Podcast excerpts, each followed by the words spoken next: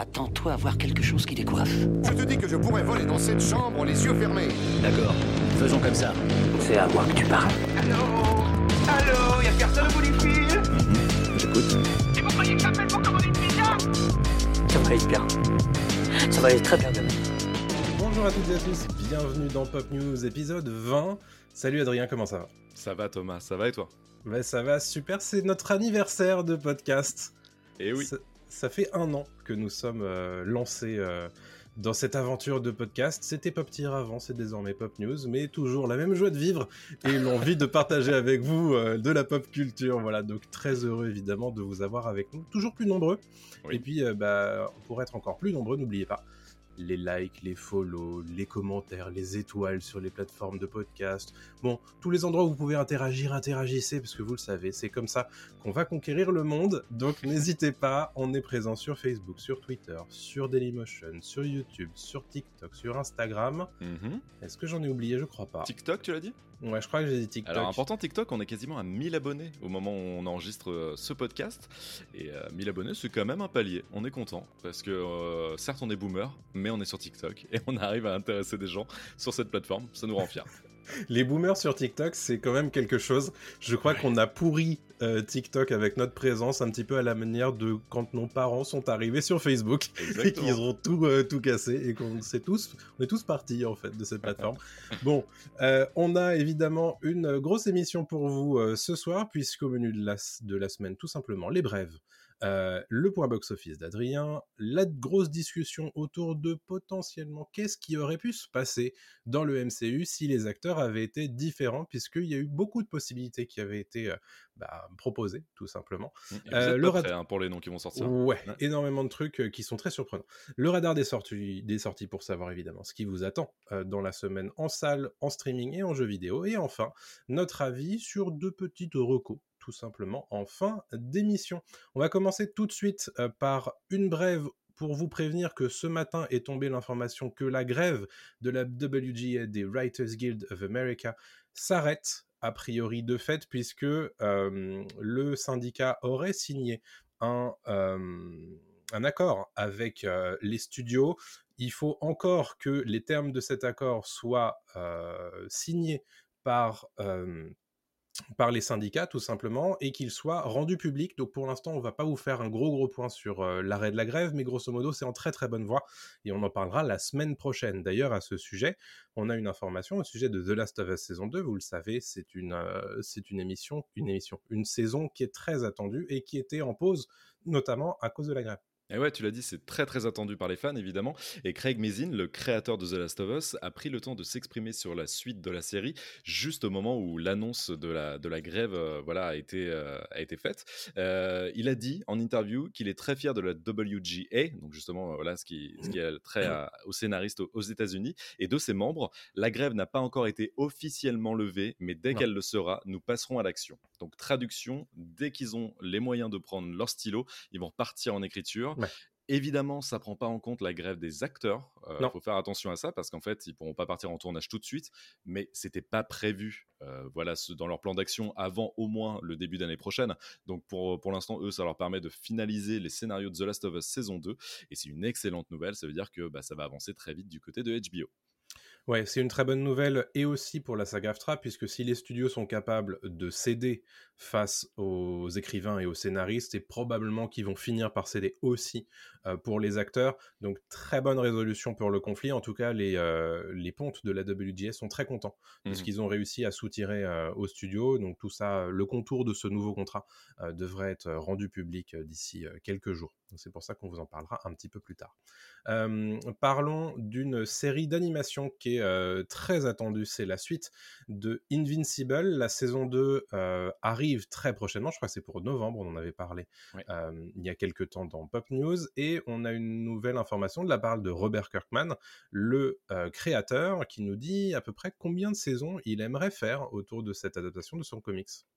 Alors oui, il, fait, euh, il a annoncé en fait qu'il y aurait beaucoup plus de saisons que prévu. Mm. Euh, pour lui, en fait, ça pourrait durer jusqu'à 7 à 8 saisons. Donc là, Kirkman, il nous fait une Walking Dead, hein, clairement. Oui. Rappelons que Robert Kirkman est euh, le créateur euh, de The Walking Dead, le comics, évidemment. Et donc, il en parle un petit peu plus sans spoiler, bien évidemment. Ouais. Ceux qui ont lu les comics savent qu'ils peuvent tenir sur de nombreuses années, parce qu'en fait, Invincible, c'est beaucoup d'arcs narratifs, d'excellents arcs narratifs Mm. d'ailleurs, parce que euh, faut pas se contenter de la saison 1, qui est déjà exceptionnelle hein, euh, en animation, mais alors là, vous n'êtes pas prêt pour la suite, je vous assure que ça va être du très lourd. Donc, Ouais, toi, 7 à tu 8 l'as lu, saisons. toi. hein. J'ai lu les comics, voilà, Invincible. euh, et voilà, vous, vous allez adorer, c'est sûr et certain, si vous avez aimé la saison 1. Mm. Euh, on attend très honnêtement de voir ce que va donner la 2, mais c'est toujours les mêmes personnes aux Ouais. manettes, le même casting vocal, euh, Steven Yeun, etc. Donc ça, va être, ça va être super. 7 à 8, on verra si la série marche sur la durée à ce point-là, mais, mais c'est déjà du, du très bon. quoi. Et pour information, la série avait déjà été renouvelée pour une saison 3. Euh, donc euh, voilà, la saison 3 est d'ores et déjà euh, dans, dans les cartons. Et je me rends compte en fait que je t'ai complètement lancé sous le bus puisque c'était une news que j'étais censé traiter au conducteur. Mais comme Et on tu est très bien préparé, Voilà, et tu Eh ben, l'as géré, mais comme du papier à musique, je te remercie, excuse-moi. Mais il n'y a pas de souci. Si tu ne l'avais pas dit, les gens, les gens ne s'en seraient pas rendus compte. Mais regardez, on appelle ça un professionnel dans le milieu. Voilà, c'est tout. Allez, Bon, déroule. cette fois, c'est vraiment ta news, et c'est une, une news un petit peu très étonnante qui est sortie euh, ce, ce matin, ce midi, euh, autour d'un potentiel reboot de The Office. Mais qu'est-ce qui Mm. se passe et quelle mauvaise idée? Alors ouais, déjà on peut le dire, c'est une très mauvaise idée. Euh, déjà de faire un reboot de série culte, c'est chiant de base. Mais donc là, selon Puck News, qui est souvent très très bien informé, donc c'est un magazine payant euh, aux, États-Unis, un magazine en ligne payant, qui annonce que The Office va avoir droit à un reboot. Bon, on pourrait se dire c'est une rumeur comme d'habitude. Voilà, on annonce des, des séries cultes qui, qui ont droit à leur reboot, mais non non non, en fait c'est Greg Daniels, celui qui a créé euh, The Office, qui s'est occupé aussi de Parks and Recreation, de Space Force et plus récemment de Upload, euh, qui est sur le coup. Donc en fait, on a le créateur original qui revient pour ce reboot euh, de The Office. Pour l'instant, euh, voilà, il n'y a pas d'annonce de casting, il n'y a rien du tout. Mais en fait, c'est dès que la grève des scénaristes va se terminer, et on en a parlé en début d'émission, ça va Mhm. arriver très vite, Greg Daniels va se mettre sur le coup. Et je continue sur cette news euh, parce que Greg Daniels parlait de ce reboot il y a un an à Collider, et il, je le cite, je ne peux pas dire si les fans veulent en voir plus, et quand je dis en voir plus, je ne pense pas que ce sera les mêmes personnages. Je pense qu'il s'agira d'une extension de l'univers. Vous voyez ce que je veux dire, un peu comme de Mandalorian, qui est une extension de Star Wars. Et je ne Hmm. sais pas si c'est quelque chose que les gens veulent ou non, c'est difficile à dire. Moi j'ai la réponse, je pense que c'est non, très honnêtement, parce que là on touche quand même à un monument de la comédie américaine euh, à la télévision, et ça me paraît très compliqué d'avoir des retours positifs, même Mm. si, même si Greg Daniels est quand même le créateur Oui. D'excellentes séries que j'ai citées juste avant, notamment Parks and Rec, et même Upload, qui est une, franchement une série sympathique. les deux, ouais. Ouais, sur Prime Video. Regardez-la, franchement, c'est très cool. Je Mm. trouve que ça tacle pas mal de, de sujets d'actu, euh, notamment au niveau de l'IA et, voilà, et, des, et des réseaux sociaux. Et la saison 3 arrive prochainement d'ailleurs. Elle arrive là, tout à fait. On va en parler, je pense, en fin d'émission. Euh, et donc voilà, c'est, je sais pas ce que t'en penses, toi, de, de ce reboot. Euh, honnêtement, je pense que c'est pas une mauvaise, c'est pas une bonne idée dans le sens où euh, s'ils font juste un truc comme ça pour du cash et du pognon, et surtout, je pense que la mauvaise idée ce serait de nous faire réapparaître les anciennes stars de, de The Office, parce qu'il faut que ça soit son propre truc. Si c'est effectivement un, un spin-off, euh, pourquoi pas. Mm. Euh, le- je pense que The Office, si on faisait The Office maintenant, ça serait sans doute pas forcément accueilli de la même manière. Ah, Ça Euh, s'appellerait quoi Flex Office Ou les gens seraient à Ouais, moitié déjà, au boulot, oui, à oui, moitié chez eux de télétravailleurs. euh, mais euh, non, mais honnêtement, euh, j'ai envie de laisser le bénéfice du doute à Greg Daniels. D'ailleurs, on Oui. va préciser quand même que Greg Daniels c'est le créateur de The Office US, hein, pas Oui, oui, oui. euh, pas Royaume-Uni. Euh, mais mais je veux lui laisser le bénéfice du doute. Par contre, euh, attention parce que projet extrêmement casse-gueule. Ouais. Et bon, heureusement, c'est euh, le père de la série qui est aux manettes. C'est, la seule chose qui me rassure un peu. Mais je n'ai pas très envie de la regarder cette série. quoi. On verra. Non, bah, comme d'habitude, nous on est curieux, donc on ira voir. Mais Et, et juste avant de passer à l'autre brève, rappelons aussi que la fin de The Office, euh, sans spoiler, les deux dernières saisons sont quand même bien plus faibles. Oui, pour une raison assez simple, voilà, c'est une- qu'il manque. euh, Il manque un personnage important, il- très important. Voilà. Même si, j'avoue, j'ai lâché ma petite larme sur la dernière saison. Mais euh, Oui, oui, parce qu'on est attaché au personnage depuis euh, voilà un bout de temps, mais bon, tu vois, c'est le, le niveau global est moins bon. quoi. Exactement. Euh, autre bref d'ailleurs, personnage, est-ce qu'on y est à plus attaché? Je ne sais pas. Mais en tout cas, on a une petite information qui nous vient de Forbes, hein, vous savez, le magazine économique euh, américain, qui nous donne des informations assez sensibles au sujet du budget de production de The Marvels, le prochain film du MCU, et donc suite de Captain Marvel et de Ms. Marvel et de WandaVision.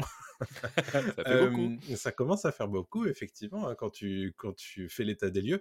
Mais en l'occurrence, The Marvels, qui a euh, a priori un budget total de 270 millions de dollars. En réalité, c'est un petit peu moins que ça, puisque euh, le film a bénéficié d'un crédit d'impôt euh, au Royaume-Uni. Vous savez que c'est pour ça qu'il y a autant de, de, de productions qui se font là-bas, puisqu'ils ont bénéficié de 55 millions de crédits d'impôt euh, sur place. qu'en réalité, le budget total de The Marvels, c'est à peu près 220 euh, millions de dollars. C'est énorme euh, Mm. pour, euh, pour un projet comme celui-ci. C'est de l'ordre des autres budgets du, du MCU, tout simplement. Et est-ce que c'est un film qui va récupérer ces deniers, puisque bon, si tu fais un petit peu le ratio, ils doivent a priori atteindre 250 millions, de- 450 millions de dollars pour rentrer dans leurs frais au box-office mondial. Puisqu'on part du principe qu'il y a la moitié du, de- du prix d'un billet qui euh, va dans la poche du cinéma, et Mhm. le reste, c'est grosso modo pour le distributeur. Donc il faudrait vraiment qu'il dépasse un petit peu, enfin vrai- un, un certain palier que le MCU n'a plus vraiment euh, touché depuis euh, un moment. Alors il y a Gardien 3 évidemment, mais euh, moi je pense surtout à l'échec Ant-Man 3 qui euh, a été un peu compliqué cette année. Donc est-ce que The Marvels est, est prévu plutôt à l'avenir de Gardien 3 ou plutôt à l'avenir d'Ant-Man 3 C'est la question qu'on peut se poser à deux Ouais. mois de, à un mois et demi de la diffusion. Je pense que c'est plus côté Ant-Man 3, parce que déjà Captain Marvel avait pas été super bien reçu. Euh, Avait fait quand même son milliard. hein. Bien sûr, mais côté critique, tu vois, euh, Oui, derrière, il n'y a pas eu euh, une demande du public pour avoir une suite. Donc euh, voilà, là en plus, on amène deux autres personnages qu'on n'a pas forcément vus euh, si on n'a pas regardé les séries. Euh, et puis, tu l'as rappelé aussi, le MCU, ça fait un bout de temps qu'il n'a pas réussi à, à ramener les, les gens en salle, comme à l'époque d'Endgame ou de Infinity War, parce qu'ils ont un peu perdu leur superbe aussi. Donc voilà, Mhm. on verra. Tout à fait. Donc The Marvels, je crois que ça sort début novembre, un truc comme ça, Ouais. de mémoire. News un petit peu insolite, tout simplement, puisque Robert De Niro, a priori, devrait euh, ressusciter son rôle de taxi driver pour une publicité. C'est à moi que tu parles C'est à moi que tu parles. Euh, ok, c'est à moi que tu parles. Je vais te donner la news, moi. Et la news, en fait, c'est que Robert De Niro, d'après The Sun, un tabloïd anglais, va reprendre son rôle de Travis euh, Bickle dans le, le film Taxi Driver pour une campagne publicitaire de Uber. Voilà. Alors, c'est pas la première fois que De Niro fait des pubs pour bagnole. Euh, Bon, là, Mhm. c'est pas vraiment pour bagnole, c'est pour voilà un service euh, à la personne, euh, mais, mais de, Oui. de voiture, Euh, et que souvent Robert De Niro a besoin de payer ses impôts. On- voilà, c'est un peu dommage, et c'est un peu dommage voilà qu'un acteur de, ce, de cet acabit euh, fasse ce genre de, de choses. Mais donc voilà, apparemment, il va reprendre son rôle culte, vraiment de, Travis Bickle, et il y a le scénariste de Taxi Driver, donc qui est Paul Schrader, qui a eu une petite déclaration à ce sujet, et je le cite. Pourquoi Bob ferait cela dépasse mon entendement, mais je n'ai pas vu la pub. Si j'ai de la chance, je ne la verrai jamais. Ce qui fait très mal, évidemment. Ouh. Et, et tu sens qu'en fait, ouais, ça va encore une fois, on, on parlait de trahir euh, une œuvre avec euh, The Office, le reboot, là c'est un peu pareil. Revoir ce, ce héros, enfin c'est pas un héros, c'est un anti-héros, euh, Mm. ce personnage dans une pub Uber à, l'âge de, de De Niro qui a 80 balais, c'est un peu triste. Enfin moi je trouve ça un peu triste. Quoi, mais- Ouais, surtout qu'on la voit un peu venir d'ailleurs, la pub. Mais euh, Ouais, je je pense pas que ce soit une très bonne idée ni pour De Niro euh, ni pour Uber. Euh, je pense que Ah, pour Uber c'est une bonne idée. Si. Pour Uber, c'est une bonne idée, mais pour De Niro, je pense pas. Euh, D'ailleurs, je suis toujours très surpris quand il y a l'utilisation de ce genre de, de choses dans, dans les publicités, parce que tu sais jamais qui donne son accord, si c'est quelque chose qui est fait sans l'accord de, de qui que ce soit ou pas. Mm. Mais ça me rappelle que très dernièrement, il y a, comment il s'appelle, Tom Felton, Drago Malfoy dans Harry Potter, qui a fait une pub pour Uber Eats, où il Ah ouais? reprenait plus ou moins le rôle de Drago Malfoy. Et tout ça, je ne sais pas en fait dans quelle zone grise ça se, euh, ça se situe euh, d'un point de vue juridique en fait. Mais Ouais. euh, Parce que c'est un personnage, je veux dire, Ouais. oui, moi ça me dérange moins Tom Felton parce que je pense qu'il a besoin de manger plus que Oui. De Niro, tu vois? oui, oui, clairement. Donc voilà. Mais oui, je vois ce que tu veux dire. C'est pas, mon- pas mon questionnement premier, mais par contre, tu disais, je vois très bien la pub ce qu'elle va être. Oui, pour moi aussi, ça va être De Niro à la place du conducteur qui va se retourner en mode c'est à moi que tu parles. Et voilà. Exactement. Mais on parle quand même de Travis Bickle qui est un personnage bien sombre, bien dark et bien sale. Je trouve ça un peu bizarre de le mettre en avant dans une pub un peu lol, un peu cool, tu vois. pour Oui, en termes de propos, c'est un peu bizarre. quand même un mec qui va dans des cinémas porno et qui harcèle une nana hein, et qui va peut-être tuer des gens. je sais pas, je trouve ça un peu bizarre, mais Le monde de la publicité.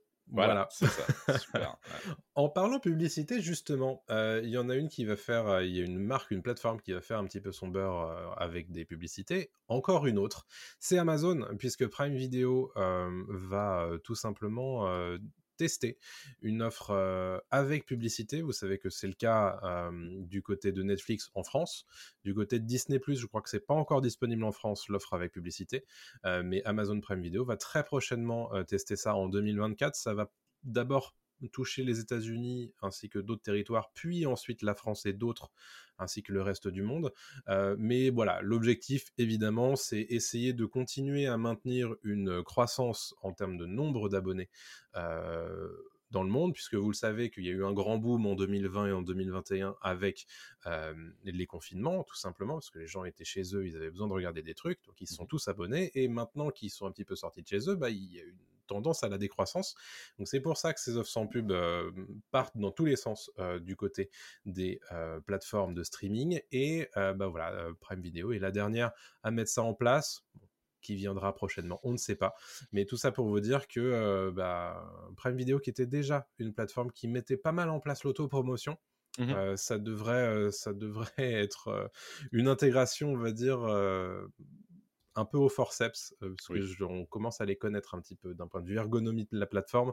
Ils ont fait des progrès, mais il y a encore des progrès à faire hein, côté, côté Prime Video. C'est pas comme s'ils avaient pas d'argent, quoi. C'est vrai.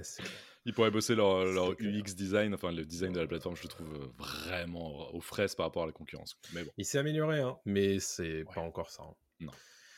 Ok, des euh, fuites très importantes du côté de Microsoft euh, d'un point de vue jeu vidéo autour de la marque Xbox. Ouais, alors je vais essayer de le faire le plus simple possible. En Ouais. fait, euh, c'est dans le cadre du procès entre Xbox et la FTC qui concerne la validation du rachat d'Activision d'Activision Blizzard. Donc c'est eux qui possèdent les licences Call of Duty, qui possèdent Diablo, et Overwatch, etc.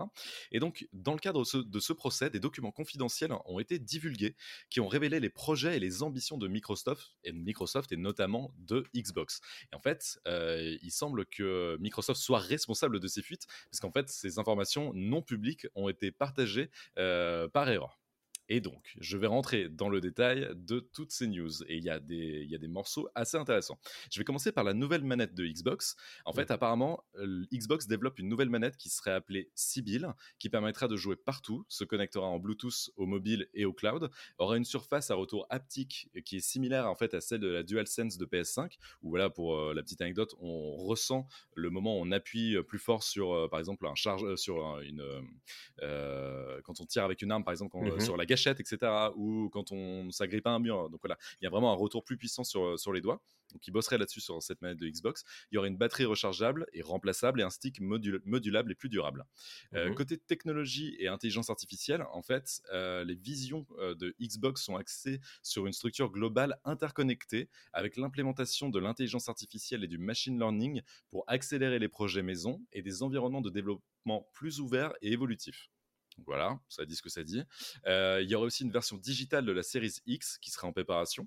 Cette version digitale, donc sans lecteur, de la Series X euh, serait nommée projet Brooklyn. Elle serait prévue pour août 2025 à 300 euros avec 1 Tera de mémoire et une en octobre 2025 à 500 euros avec 2 Tera de mémoire.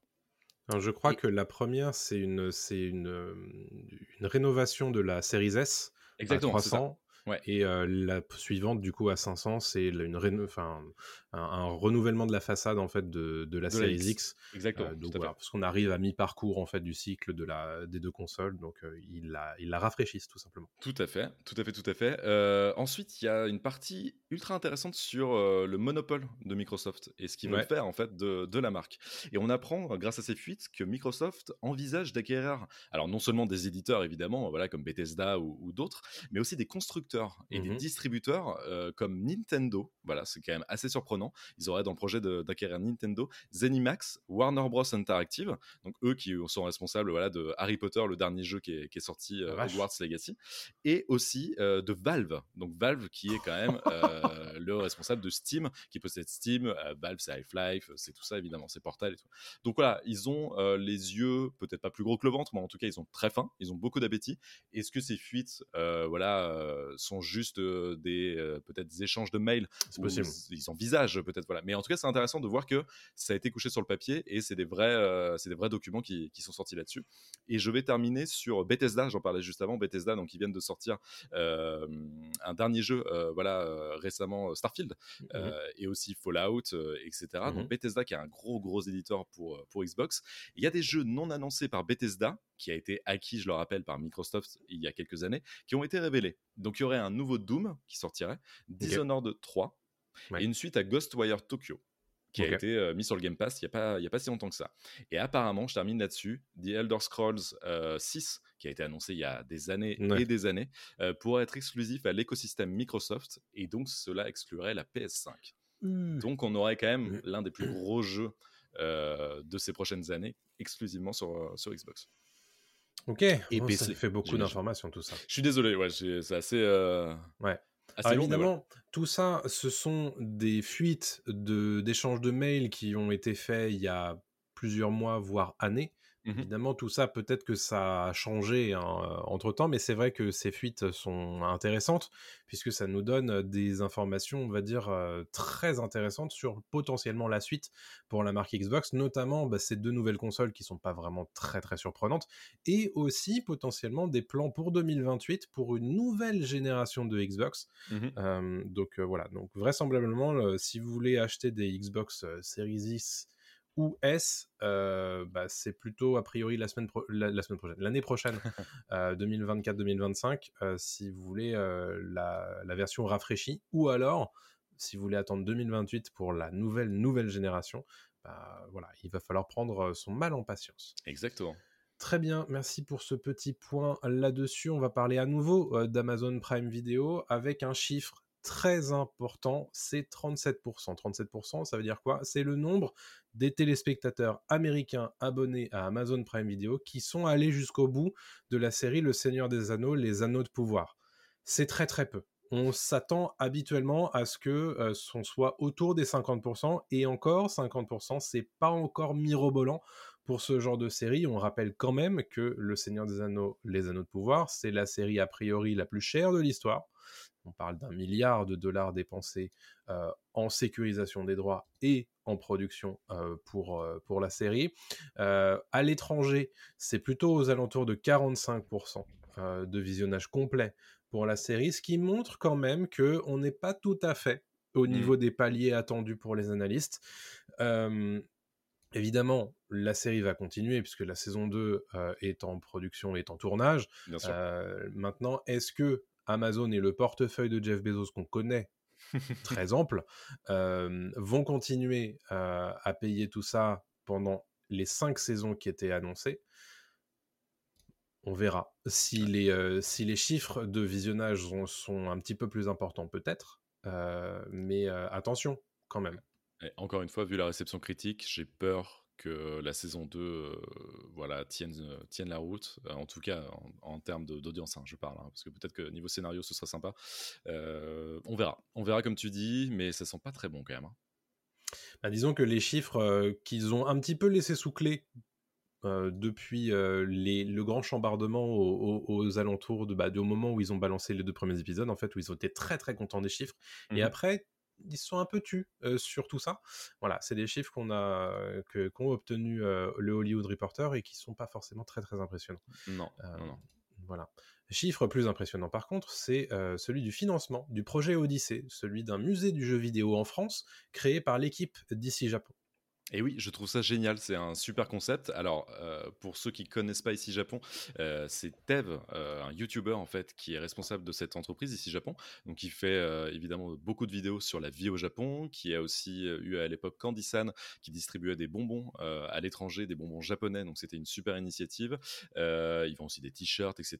Voilà, donc c'est vraiment la référence si on veut s'intéresser au Japon. Mmh Et là, il a eu l'idée, je trouve brillante, de lancer le musée du jeu vidéo. Et alors, je vais essayer de résumer ça assez simplement. c'est parce qu'en fait, ils ont la plus grande collection de consoles au monde grâce à un Français qui a mis sa collection en vente il y a quelques mois. Et Tev, d'ici Japon, et son équipe se sont dit, mais attends, ce serait trop dommage de pas en profiter et de pas justement créer une plus grande exposition, ou en tout mmh. cas, voilà, jusqu'au musée, en fait, pour faire partager cette passion aux, gens de, aux gens de monde entier, et notamment de la France. il explique qu'ils ont rassemblé autour de projets des nombreuses personnalités du jeu vidéo, des créateurs de contenu, des éditeurs, des marques. Ils ont le soutien d'une communauté, évidemment. ils ont un lieu très bien placé, donc c'est à Bussy-Saint-Georges, et une mmh surface de 3500 mètres carrés pour ce musée du jeu vidéo. Et évidemment, il faut de l'argent pour lancer un tel projet. et donc, ils ont lancé un Kickstarter, et Kickstarter qui en un est Kiss déjà... Kiss Bang Bang, pour Pardon, être un Kiss Kiss Bang Bang, tout à fait, qui en est déjà à plus de 700 000 euros. Au moment où on enregistre l'émission, 700 000 euros, c'est énorme. ils visent évidemment le million pour avoir voilà toute l'attitude pour créer ce qu'ils veulent. Euh, ici, ils arrivent au million. Euh, l'une euh, des, annonces, c'est qu'ils vont aussi mettre en place un espace, un village japonais à mmh. côté du musée pour que les gens aussi profitent de tout ce qui est nourriture japonaise, etc. Sûrement des, petites expositions temporaires, des spectacles, etc. Donc, je trouve ça génial. C'est un super, super concept. On imagine qu'ils arriveront facilement, en tout cas, ils y arriveront au million, à voir s'ils dépassent ça, mais ça sera l'une des plus grosses récoltes sur Kiss Kiss Bank Bank. Ouais, ils ont fait tomber le site en fait au moment du lancement du projet et en deux jours ils avaient déjà récolté 500 000 euros. donc voilà, ils sont déjà à 734 000 au moment où on enregistre cette vidéo, cette vidéo et ce podcast. donc voilà, bah, bon vent à ce, projet qui a priori devrait voir le jour en 2026 puisque tout ça, ça prend beaucoup beaucoup de temps, tout à fait. bien entendu. Donc voilà, on voulait vous en parler. C'est la fin des brèves de cette semaine. Déjà un petit, pas mal de petits paquets de, news, hein, l'air de rien. tu vas nous faire ton point box-office, Adrien, comme d'habitude. Exactement. Alors, comme d'habitude, je vais commencer par Barbie. Euh, Barbie, là, qui cumule toujours 1,4 milliard de dollars de recettes dans le monde, donc c'est toujours énorme. Et les 50 millions de dollars ont été atteints en France, euh, qui reste en fait le sixième marché mondial pour le film de Greta Gerwig. Donc la France soutient à mort Barbie. Euh, en termes d'entrées, ça correspond à 5,7 millions d'entrées en France. Pareil, c'est un énorme succès pour, pour le film de la marque Mattel. Je poursuis avec Oppenheimer. Oppenheimer qui, lui, essaye d'arriver au milliard, mais ça va être compliqué, qui est actuellement à 926 millions de dollars, ce qui est déjà énormissime. Et en France, il a fait plus de 4 millions d'entrées. Donc voilà, il est un petit peu derrière Barbie, mais euh, on sent qu'ils se sont portés tous les deux avec le Barbenheimer. Ça a vachement aidé, et donc ça continue. Euh, je poursuis avec un petit nouveau, euh, Expandables 4. Euh, voilà, pour ceux qui ne savaient pas, Expandables est de retour après une suite, un troisième opus qui était sorti en 2014 dans mes souvenirs, donc ça faisait quand même un bout de temps qu'on hein. n'avait pas le droit à Expandables. Malheureusement pour le film de, de Sylvester Stallone, le premier week-end d'exploitation aux États-Unis n'a rapporté que 8 millions de dollars, ce qui est un énorme four. C'est vraiment naze. C'est-à-dire que personne n'est allé voir le film. on rappelle que le budget est de 100 millions de dollars d'après Deadline. Donc voilà, Expandables 4 réalise le pire démarrage de la franchise de loin. je fais un tout petit récap voilà, par rapport aux, épisodes précédents. le film Expandables 4 rapporte 4 fois moins qu'en 2010, à l'époque du premier Expandables, qui lui avait rapporté 34 millions de dollars mmh. à son ouverture aux, États-Unis. la suite, le deuxième épisode, avait fait un peu moins avec 28 millions de dollars, et Expandables 3, lui, avait fait 15 millions de dollars en 2014. Ah oui, donc ça ne fait que baisser en fait. Ça ne fait que baisser, mais on comprend pourquoi à l'époque, le, après le 3, après la sortie du 3, ils avaient un petit peu arrêté de, de, produire des films. Évidemment, ils voulaient plus poursuivre là-dessus. Je ne sais pas qui a eu l'idée de rebooter tout ça et de continuer. Malheureusement, c'était une très mauvaise idée. Donc voilà, en France, il sortira le 11 octobre. Donc on verra si à l'étranger ça marche mieux, mais en tout cas aux États-Unis, c'est four. Ça promet. Euh, voilà. Et je termine par Mystère à Venise, le film de, de Kenneth Branagh euh, qui adapte les aventures d'Hercule Poirot, qui lui fait plus de 250 000 entrées pour sa première semaine en France, ce qui est pas mal du tout.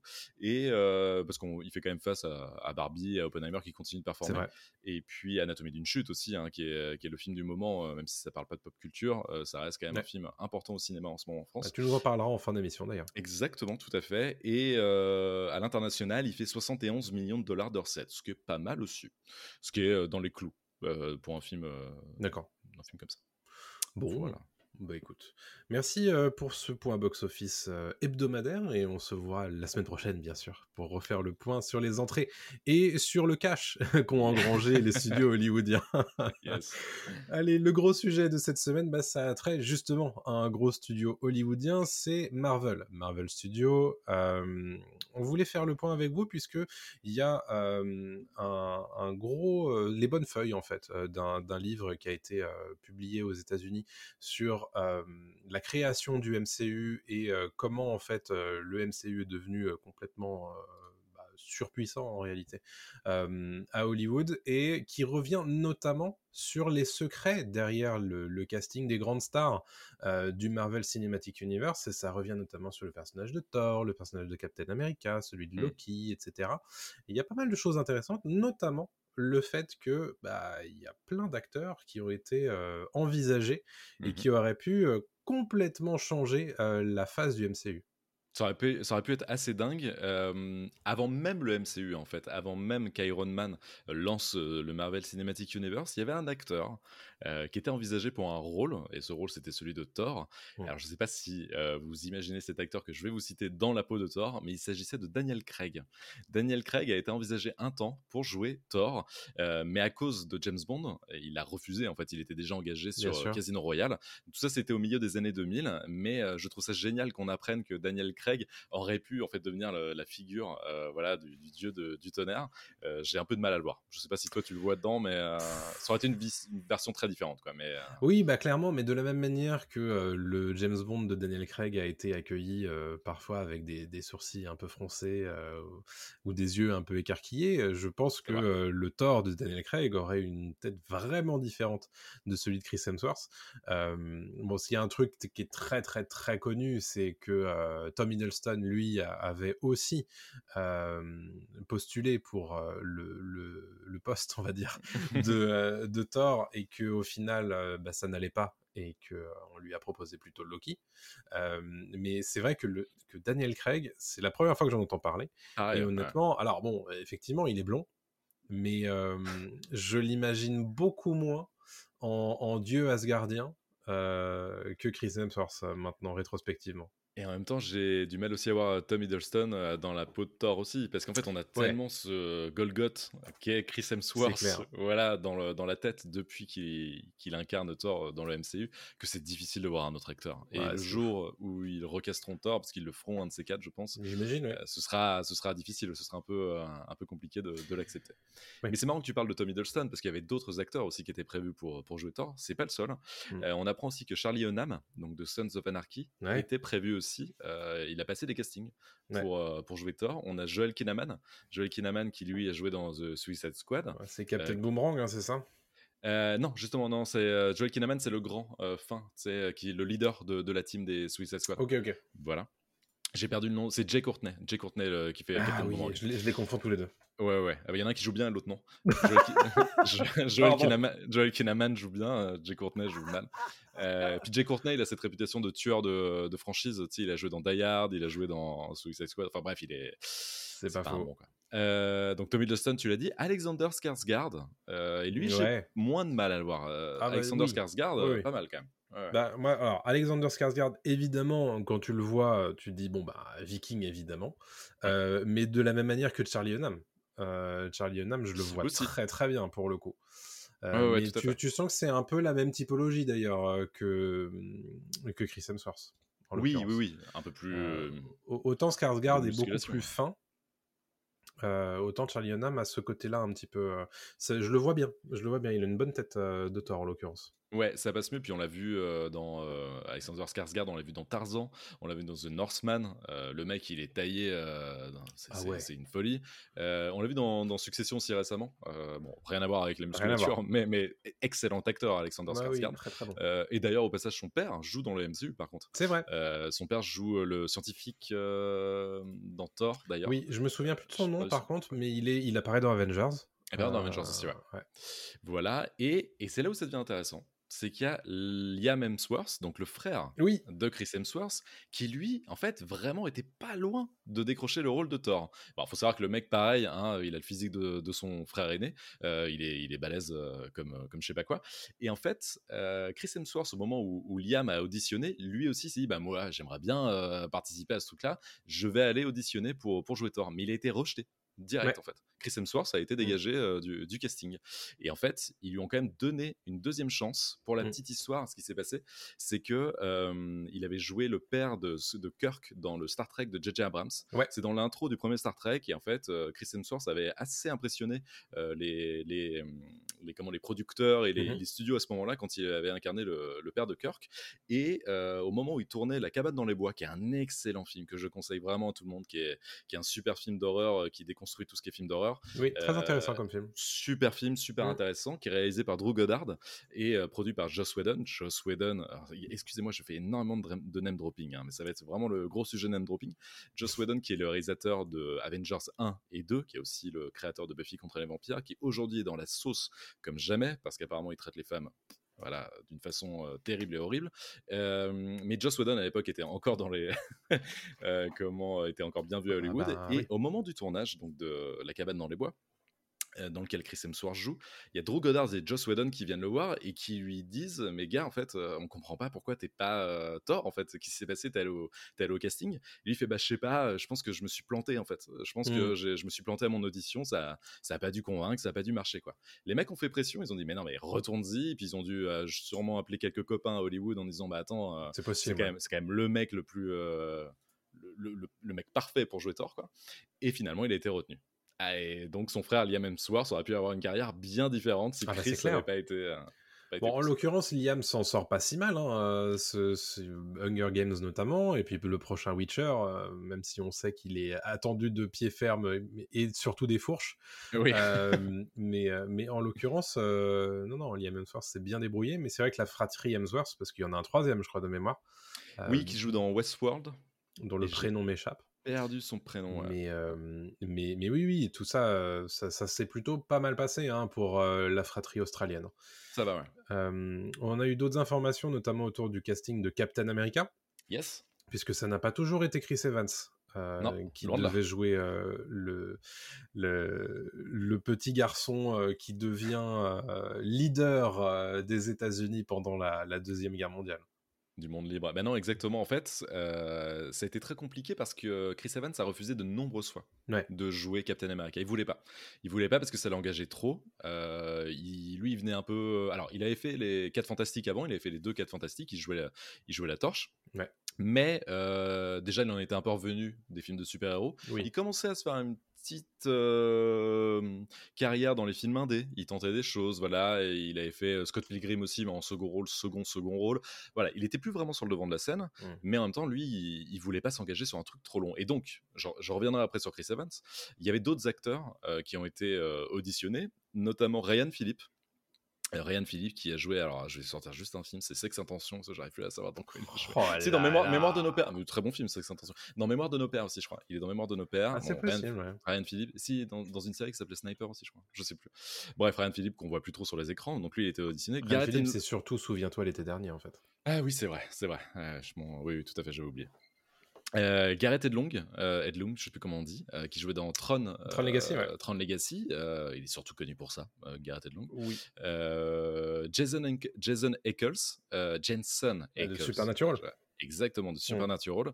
euh, et aussi dans The Boys, récemment. euh, C'est vrai. Super rôle dans The Boys, Soldier Excellent. Boy, hein, qui était, euh, qui Mm, était mm, mm. génial. Euh, Chase Crawford, euh, Chase Crawford qui jouait dans euh, la série. euh, mince. J'ai- Bah, Chase Crawford qui joue quand même dans The Boys aussi, qui fait The Deep. Euh, Ah, mais oui, Oui, oui, tout à fait. oui, bien sûr. Euh, mais qui jouait dans euh, la série avec les New-Yorkais euh, friqués. Sex and the City? mais non, mais non, les jeunes friqués. Mince. Ah, attends, je suis en train de checker parce que ça me ça m'énerve Gossip Girl. Oui, merci, Gossip Girl. Voilà, Gossip Girl. Et on arrive à deux noms super intéressants. Sébastien Stan. Sébastien Stan, qui en fait, avant de jouer Bucky Barnes, avait été choisi pour jouer Captain America. Finalement, ça l'a pas fait. et un autre nom, il y en a trois en fait. Il y a Sébastien Stan, il y a Chris Pratt, qui avait été envisagé, donc Chris Pratt après, qu'on a retrouvé dans la peau de Star-Lord. Mais le dernier nom, et là il est très surprenant, c'est John Krasinski. John Krasinski, pour ceux qui ne le savent pas, c'est Jim dans The Office. On en parlait tout à l'heure en, mmh début d'émission. Alors c'est dur hein, de s'imaginer Jim de The Office dans la peau de Captain America, même si depuis encore que euh, en Red Richards, euh, voilà, euh, dans, Doctor Strange, mais le, le, le Krasinski de l'époque, on est en 2010 il est, c'est pas une allumette, mais c'est pas non plus un mec super costaud. Mais c'est vrai. Lui-même le dit en fait. Et c'est ça qui est intéressant dans, cette, dans cet article, c'est parce qu'il raconte son audition. Et en fait, il, explique qu'il se met dans le costume, il était torse nu, et d'un coup, il voit Chris Hemsworth qui débarque. Pareil, en mode, le mec fait une tête de plus que lui, il est musclé comme jamais. Et là, il se dit, ah, en fait, je serai jamais un Adonis. J'aurais énormément de mal à devenir un, Apollon. Ça va être très compliqué. Et à ce moment-là, en fait, ça l'a pas fait. Parce que le premier choix, en fait, des, des, studios et de Marvel, c'était Chris Evans. Et Chris Evans, ils ont mmh. réussi à l'avoir parce qu'à la base, euh, ils lui ont proposé un deal sur neuf films. Ouais. C'est énorme, neuf films parce que c'était la méthode Marvel. Mais on peut peut-être euh, expliquer pourquoi d'ailleurs. Vas-y, je t'en prie, explique. Euh, ouais, ouais, parce que la méthode Marvel en fait est un petit peu héritée de ce qui se faisait vraiment il y a très très longtemps euh, du côté de Hollywood, c'est-à-dire qu'on signe des stars qui n'ont pas encore un nom très très connu et très reconnaissable mmh et qui n'ont pas encore forcément accédé au rang de célébrité et donc du coup bah, on les fait signer pour plusieurs films et donc pour moins cher. Donc on les sécurise et contractuellement ils sont obligés de tourner dans X films pour bah, Marvel Studios en l'occurrence et toujours au même tarif. Ce qui fait que, alors certes, ils gagnent énormément en popularité pendant le cours de ce contrat. En revanche, le studio lui, bah, il n'a pas spécialement besoin de payer des mille et des cents tous ces acteurs-là. Mmh et c'est un truc d'ailleurs dont ils étaient revenus parce que au tout début, c'est quelque chose qu'ils n'avaient pas fait avec Robert Downey Jr pour Iron Man et qu'ils ont fait ensuite systématiquement pour tous les autres qui ont suivi et grand bien leur en a fait puisqu'évidemment euh, c'est comme ça qu'ils ont euh, ils se sont permis d'avoir une franchise aussi énorme et quelque part aussi peu chère puisque bah, les acteurs pouvaient pas renégocier leur salaire euh, contrairement à Robert Downey Jr. qui lui s'est fait des, des roustons en platine grâce notamment au sujet des Avengers en adamantium, hein, je dirais. Exactement. Euh, exactement, non, tout à fait. C'est très bien résumé. Et puis, bah, c'était à l'époque. Hein. À l'époque, on faisait ça, mon gars. C'est comme mmh. ça que ça marchait.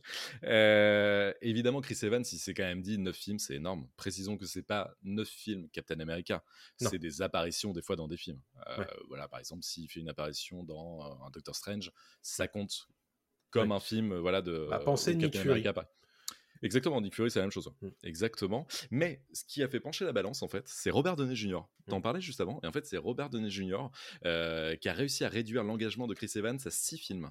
Et c'est à ce moment-là qu'Evans a dit Ok, les gars, je vous suis, six films, c'est plus jouable pour moi. Euh, je me sens pas euh, oppressé, je me sens pas piégé par la machine Marvel, donc je, je vous suis. Quoi. Ouais. Il a regretté au début. Hein. Il a regretté au début euh, Chris Evans parce que en fait, lui, sa grande grande peur, c'était euh, de devoir en fait filmer tous ces films-là et euh, que ces films soient juste de bons pour la benne à ordures quoi mmh et que du coup il soit son image soit complètement liée à des films pourris bon il a encore eu plutôt de la chance puisque bah, sur cette période là où il était présent et sur à peu près tous les films où il était dedans les films étaient franchement correct euh, du, MCU. Donc là-dessus, euh, bon, euh, c'est vrai qu'il avait des raisons de douter. D'ailleurs, un certain nombre de nouveaux acteurs peuvent douter très clairement de leur choix de carrière récemment. Mais en l'occurrence, sur le début du MCU, il a eu plutôt le nez creux, mmh. Chris Evans. Ouais, ouais, non, tout à fait. Donc il faut avoir le pouvoir de dire non à hein, ce genre d'offre quand même. Hein. C'est l'un des seuls hein, quand même qui a dit non. comme ça. Tu sens que le mec, euh, Jack Chris Evans, j'aime beaucoup cet acteur parce qu'il a, il a une intelligence de carrière, tu le sens, une intelligence de, de, de dans ses choix de rôle. Mmh. On le voit même après la euh, Captain America, euh, quand, quand, il tourne avec, comment, dans, dans, à couteau tiré ou des films comme ça. Enfin voilà, il, il fait des choix intelligents. C'est vrai. Et, et, je voulais poursuivre sur les Gardiens de la Galaxie. Parce qu'on apprend quand même des petits trucs. Alors, je vais revenir sur Star-Lord euh, pour commencer, mais je vais garder le, meilleur pour la fin. Euh, en fait, la directrice de casting, qui s'appelle Sarah Hailey Finn, mmh avait en fait discrètement gardé Chris Pratt comme candidat pour Star-Lord, euh, alors que James Gunn ne le voulait pas. Alors, mais vraiment, c'était son truc. Il dit jamais je prends Chris Pratt. déjà, il est un peu trop dans bon point. Il joue dans Parks and Recreation. Ça marche pas. Enfin, je sais pas, je le sens pas. C'est pas un truc. Mais la directrice de casting s'est dit, mais non, il est quand même génial. le mec, il est parfait pour le rôle. Je vais quand même le garder. et donc, elle a continué en fait à le montrer au fur et à mesure à, James Gunn, qui a cédé. En fait, il a compris assez vite que c'était le meilleur choix pour, pour jouer Star Lord. vas-y, vas-y. Hein. En fait, ce qui, est, ce qui, est, fou avec ce parcours de casting, c'est à quel point on voit bien qu'il tâtonne. C'est-à-dire qu'il il y a des acteurs qui leur plaisent, mais c'est pas le bon. Et, et au bout d'un moment, en fait, la directrice de casting s'est dit Attends, on n'a toujours pas trouvé, alors qu'on a tous les autres gardiens, il faut quand même qu'on avance sur Star-Lord. Et moi, j'ai quand même envie d'insister sur Chris Pratt.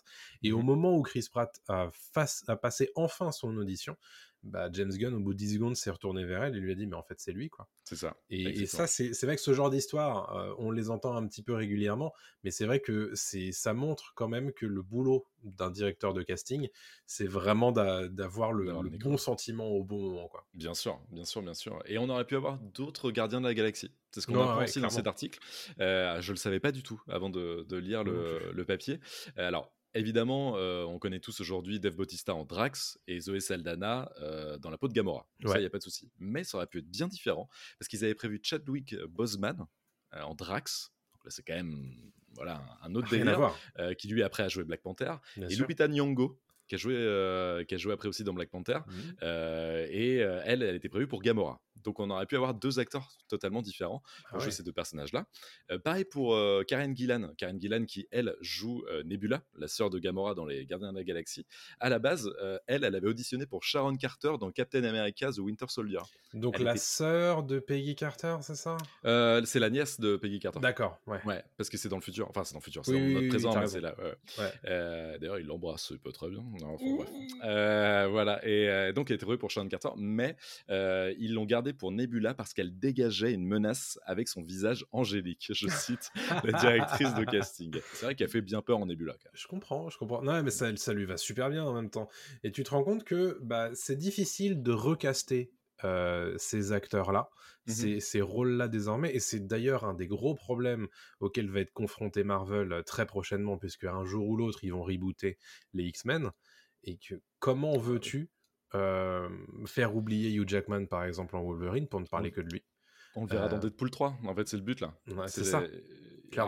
un petit aparté, mais euh, très récemment, Sean Levi, le réalisateur de Deadpool 3, a parlé euh, de la 20th Century Fox et de, enfin 21st Century, 21st Century Fox euh, et de le Marvel. Parce qu'il faut savoir qu'en fait, les personnages de X-Men viennent de la Fox et que le personnage de Deadpool et les autres, c'est le, MCU. Donc là, mmh c'est la première fois en fait que Hugh Jackman va jouer le personnage de Wolverine dans l'escarcelle du MCU. Ouais.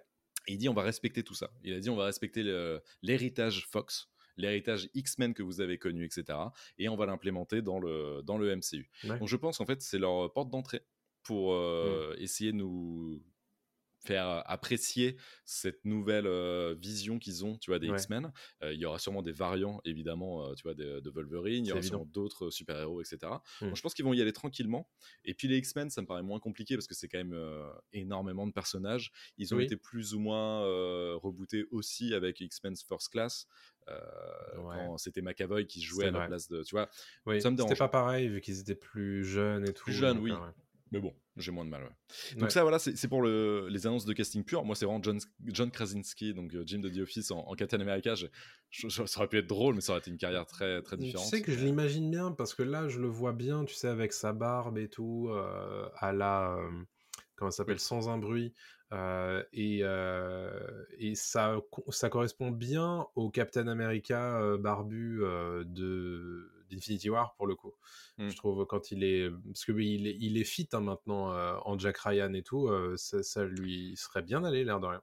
il est fit, mais Chris Evans, tu peux pas le battre. Ah, Quoi. rien Non, à- mais rien voilà, à c'est ça le truc. Tu peux, tu peux pas, tu peux pas lutter. Mais, euh, mais oui, oui, ça aurait pu, ça aurait pu être un bon. Non, mais ça aurait pu le faire. Je pense qu'il y aurait Ouais. pas de souci, ça, aurait- ça aurait pu fonctionner quoi.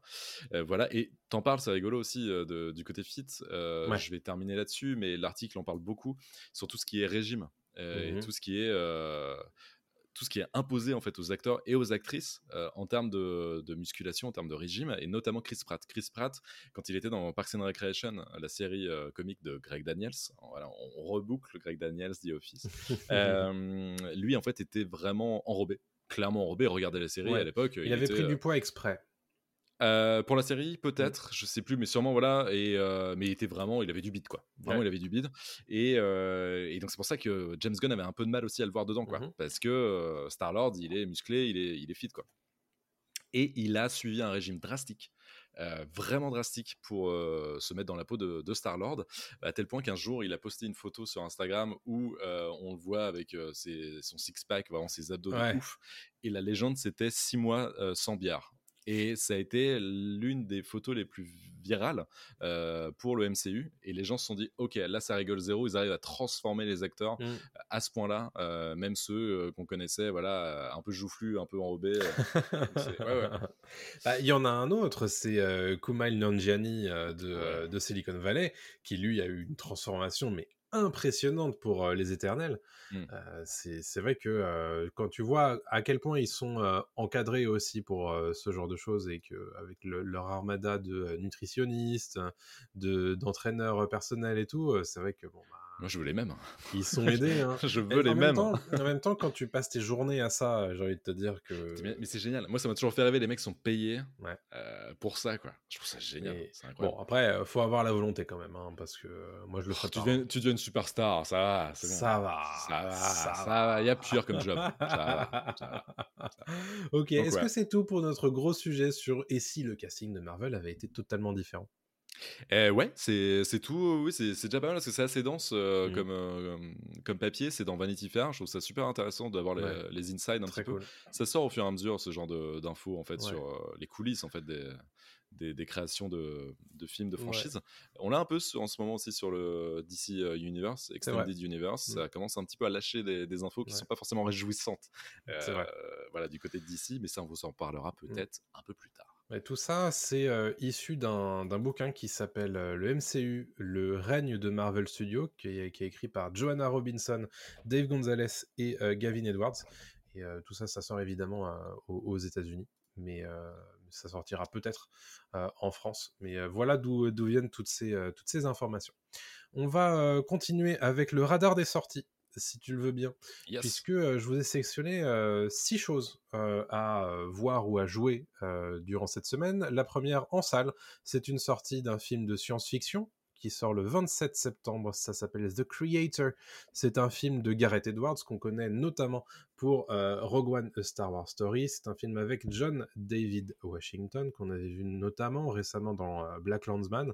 Euh, c'est un film de science-fiction puisque euh, le pitch c'est dans un futur proche, les humains et, une intelligence, et les intelligences artificielles se livrent une guerre sans merci et cet homme qui est payé pour tuer notamment une intelligence artificielle très importante va finalement se lier euh, d'amitié ou d'amour pour cette, cette intelligence artificielle qui a la forme d'un enfant. Donc Il y a un côté très, très Akira, je trouve, dans la bande-annonce. de fou, Ouais. de fou. Donc, euh, Euh, moi honnêtement j'ai re-regardé la bande-annonce juste avant l'émission et ça donne super envie de le voir. Euh, on en parlait la semaine dernière, on s'imagine que le film va pas spécialement bouger les foules, mais, mais c'est ce genre de film que moi j'aime bien aller voir, donc j'irai voir ça la semaine prochaine et, et je vous en parlerai peut-être dans la section reco euh, d'une prochaine émission. Euh, voilà pour les sorties salles. Il n'y a pas grand-chose d'autre d'un point de vue pop culturel euh, sur, euh, sur cette semaine. Par contre, en sortie streaming, je voulais vous parler de Castlevania Nocturne. C'est une série d'animation qui sort le 28 septembre en intégralité sur Netflix. C'est un spin-off animé de la série animée Castlevania qui se déroule durant la Révolution française où on suit un des descendants de la famille Belmont qui s'appelle Richter Belmont et qui est en quête d'arrêter une reine vampire. C'est adapté des jeux vidéo Castlevania Rondo of Blood et Symphony of the Night. C'est en 8 épisodes et tout ça c'est livré directement sur Netflix en intégralité le 28 septembre. On a parlé de Prime Video en début d'émission. bah, c'est la grosse série de, cette rentrée pour Prime Video. C'est Gen V.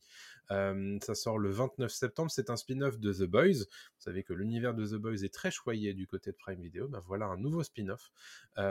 ça s'est situé à l'université de super-héros contrôlée par Vote Entertainment.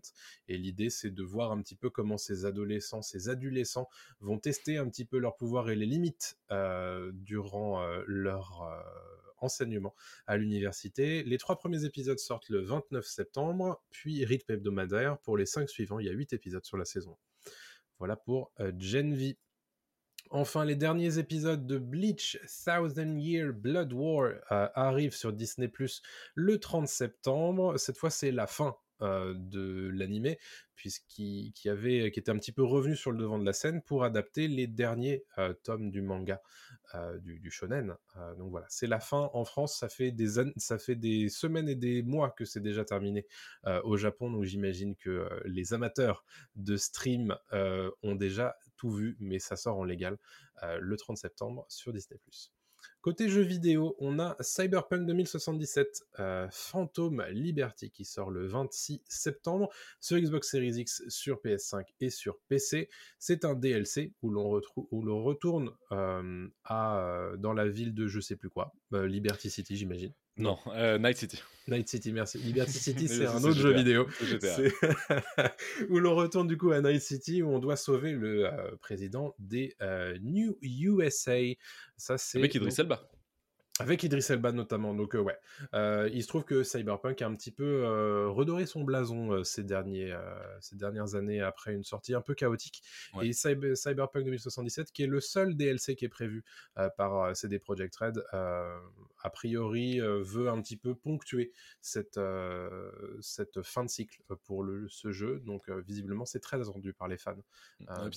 c'est vraiment une 2.0 apparemment. C'est enfin le jeu tel que les créateurs voulaient qu'il sorte il était temps après deux ans. Euh, mais je suis très chaud pour y, euh, pour y rejouer. Clairement.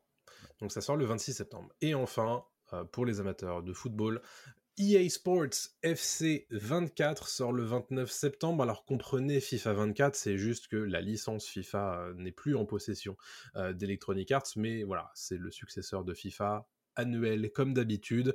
Pour les amateurs, bien entendu, ça sort le 29 septembre. On va terminer cette émission avec nos recos de fin d'émission. Adrien, tu voulais nous parler d'anatomie d'une chute. Yes, la Palme d'Or. Palme d'Or, tout à fait. Bon, pas du tout pop culture, hein, mais bon, hein, des fois il faut bien sortir et voir d'autres films, c'est important. Euh, donc je suis allé voir Anatomie d'une chute bien des semaines après sa sortie. Hein. Il a déjà plus d'un million d'entrées, donc c'est un vrai carton euh, au cinéma. Et Anatomie d'une chute, je le conseille vraiment. C'est une palme d'or méritée. Bon, palme d'or, je sais pas ce que ça veut dire aujourd'hui, hein, parce que voilà, c'est très subjectif, hein, quand même, jury. Mais euh, c'est un excellent film. C'est euh, Justine Trier qui, qui l'a réalisé après Sibyl. Et c'est l'histoire d'un couple qui vit dans un chalet avec leur enfant. Leur enfant est malvoyant et un jour, le mari tombe du deuxième étage, fait une chute mortelle est retrouvé par l'enfant au pied du chalet. Et à ce moment-là, en fait, on se demande si c'est pas la mère qui a tué le, père de famille, parce qu'on ne sait pas du tout. On ne sait pas du tout ce qui s'est passé et va s'enclencher en fait un, procès, une investigation déjà et ensuite un, procès. C'est vraiment un film de procès, euh, voilà, sur euh, qui, euh, qui a fait quoi. Est-ce que c'est vraiment un accident? Est-ce que c'est est-ce que c'est un meurtre? Et c'est surtout en fait le hum, un regard sur un couple, sur la déliquescence d'un couple, mmh. à travers des pièces à conviction. à travers des témoignages. Est-ce que voilà, on peut facilement croire quelqu'un malgré les apparences, etc. Donc c'est beaucoup de choses comme ça. Euh, c'est pas du tout un film à suspense. Hein. C'est pas, c'est pas forcément. ça te tient évidemment de savoir ce qui s'est passé. Mais, mais, c'est plus de, un film de dialogue. C'est vraiment un film de dialogue. Mmh donc c'est pas vraiment, tu vois, de du, du, un, scénario à, rebondissement et à tiroir, tu vois, pour, pour mmh savoir. donc c'est vraiment, alors voilà, donc déjà c'est un film de dialogue et c'est extrêmement bien joué. C'est vraiment incroyablement bien joué. Euh, Swan Arlo, qui fait l'avocat de, de l'héroïne, qui joue par Sandra Hüller, euh, qui est une Allemande, et en fait, il y a beaucoup de, de dialogues en anglais dans le film. Ok. C'est vraiment ça mixe l'anglais et le français et, euh, et notamment un enfant. Donc l'acteur voilà qui, qui joue le, le fils des deux joue incroyablement bien au point que ça en devient flippant. Je sais pas si ça te fait ça des fois. Il me fait un peu penser à Ali Joel Osment dans Ouais. Sixième Sens. Ce Mm. genre de gamin, tu te dis qu'il joue mieux que des adultes qui ont euh, des Mm. années de carrière et tu fais Mm. mais comment fais-tu? Tu es flippant en fait, gamin. Je- je- tu es d'un naturel déconcertant. Et T'as plus- beaucoup trop vécu en fait pour euh, le peu d'années que, euh, que tu as, quoi, c'est ça? C'est ça, quoi, ouais. tu es une vieille âme. Euh, non, non, mais c'est, c'est assez violent. Mais il joue, mais euh, c'est d'une justesse absolue. Euh, Il y, a des- y a une ambiance aussi qui est posée. Le film a beaucoup de défauts. hein. Je pense que c'est pas assez, pour moi, c'est pas assez bien filmé. Il est un poil trop long. Mm. Euh, disons que la photo est pas folle non plus, voilà. Mais il y a une ambiance qui est posée. Elle arrive, voilà, à te mettre dans ce truc-là de semi-film indé, semi-film, tu vois, de. euh, je sais pas, il y a un truc vraiment assez prenant. Et je le conseille à tout le monde. Je peux pas trop spoiler parce qu'il se passe beaucoup de choses. Ouais. Et il y en a qui vont détester le film, hein, je, je l'entends aussi. hein, c'est un film très. euh, pas clivant, mais en tout cas, voilà, qui peut, qui peut emmerder, hein, je pense. Mais euh, moi, j'ai trouvé très très bien. Et euh, ça fait du bien ce genre de film, ouais, de temps en temps. Bah super, c'est sorti le 23 août du coup et tu nous le conseilles, c'est la Palme d'Or de cette année. Ouais. Donc euh, à voir euh, si cela vous intéresse. Euh, moi je voulais vous parler, alors j'ai pas vu grand chose cette semaine pour être très honnête, mais j'ai vu juste un truc, c'est un documentaire sur des rugbymen. Euh, qui, est, qui est sorti euh, du coup euh, euh, bah, cette euh, semaine sur euh, France Télévisions. Donc ce qui est bien, c'est que c'est disponible gratuitement euh, sur euh, France.tv. Donc euh, c'est facile, euh, c'est facile à regarder. Ça s'appelle Première Danse avec euh, un S, enfin au pluriel quoi. Euh, et c'est consacré à Antoine Dupont et Anthony, euh, Anthony Gelon, qui sont euh, deux des grands cadres du, euh, du 15 de France. Et donc vu que c'est en plein dans la Coupe du Monde de rugby, évidemment euh, c'est euh, assez intéressant. Et c'est consacré en réalité à leurs premières armes euh, au moment où ils faisaient partie euh, du, club euh, de rugby de Hoche et euh, à leur montée en puissance jusqu'à ce qu'ils obtiennent des, places en équipe de France Espoir et qui ensuite ils aillent au Stade Toulousain. Euh, donc euh, vraiment très intéressant parce que c'est bon évidemment ça parle de rugby mais ça parle aussi d'une amitié et ça te Mm. montre aussi à quel point en fait c'est des gens qui sont super proches et qui ont des valeurs euh, très spécifiques et, et j'ai trouvé ça vraiment hyper intéressant et très sensible en fait sur la façon dont des liens peuvent se créer notamment à travers le sport et, euh, et j'ai trouvé ça très cool. Ça se, ça se regarde très facilement. Moi, c'était, ils ont passé ça juste après le match de la France euh, la semaine dernière, donc j'ai- je suis resté devant et j'ai regardé jusqu'à la fin. Euh, donc voilà, donc c'est disponible gratos. Et si on n'est pas fan de rugby, c'est intéressant aussi, tu crois? Ouais, ouais, je pense parce que euh, c'est c'est ce genre de truc, tu sais. Les... Moi, j'aime bien les documentaires sportifs, même si j'y comprends pas toujours grand chose aux règles du aux règles de ce sport, parce que je trouve que ça dépasse souvent un petit peu euh, le sport en lui-même et ça parle aussi de l'humain. Hmm. Et, et c'est un peu le cas, tu vois, je, je pense que le titre Première Danse fait un petit peu référence à The Last Dance, un tout petit peu, Mm. et, euh, et en l'occurrence, euh, ça, ça fait un petit peu parler, de- ça, ça fait un petit peu partie de ça. Alors évidemment, c'est pas aussi, on va dire, euh, explosif que peut l'être The Last Dance sur Netflix, parce que c'est des documentaires qui sont super bien huilés et qui sont faits pour vraiment avoir du suspense et tout. Là, c'est vraiment un documentaire à la française, c'est-à-dire qu'il y a beaucoup d'interviews, on parle aux, aux parents, on parle bah, aux, aux, aux rugbymen et tout, et donc c'est beaucoup moins dans le sensationnel, Ouais. mais j'ai trouvé ça assez sympa, la façon Ok. dont ça avait été tourné. quoi. Ok, ok. Donc Ouais, moi, je vous le recommande. Donc c'est disponible, c'est disponible sur France.tv jusqu'à un moment à mon avis. Donc, Yes. euh, donc voilà, Euh, bah, c'était ma reco de cette semaine et puis la semaine prochaine je vous parlerai sans doute de The Creator. J'espère. Carrément. Euh, voilà pour la fin de cette émission du coup euh, de Pop News épisode 20. C'était notre podcast anniversaire puisque euh, nous sommes sur les ondes depuis un an. Merci évidemment à tous ceux qui sont dans, bah, qui nous accueillent en fait dans leurs oreilles toutes les semaines, tout simplement, sur leurs applications de podcast. N'oubliez pas les petites étoiles, les petits commentaires, ça fait super plaisir. Abonnez-vous à nos différents canaux, à savoir Twitter, Facebook, TikTok. Bientôt au 1000, ça serait cool de les dépasser. Euh, YouTube, Dailymotion, Twitch. Mhm. Twitch tous les lundis à 20h30. Nous sommes en direct pour l'enregistrement en direct de euh, Pop News. Donc n'hésitez pas pour réagir euh, sur le chat du stream. Ça nous fera toujours très plaisir de euh, vous y rencontrer. Et puis, bah, je crois que j'ai tout dit. On tout donne rendez-vous la semaine prochaine pour un nouvel épisode de Pop News avec notamment un point sur la grève des scénaristes. Yes. Allez, à très bientôt tout le monde. Salut à tous. Salut à tous.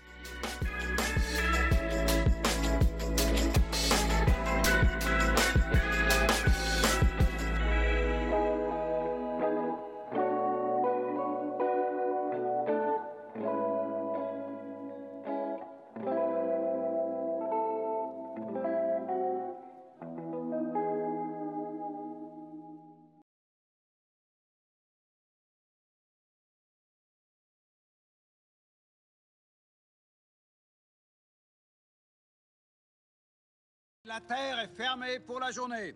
Ramassez vos affaires et rentrez tout de suite à la maison.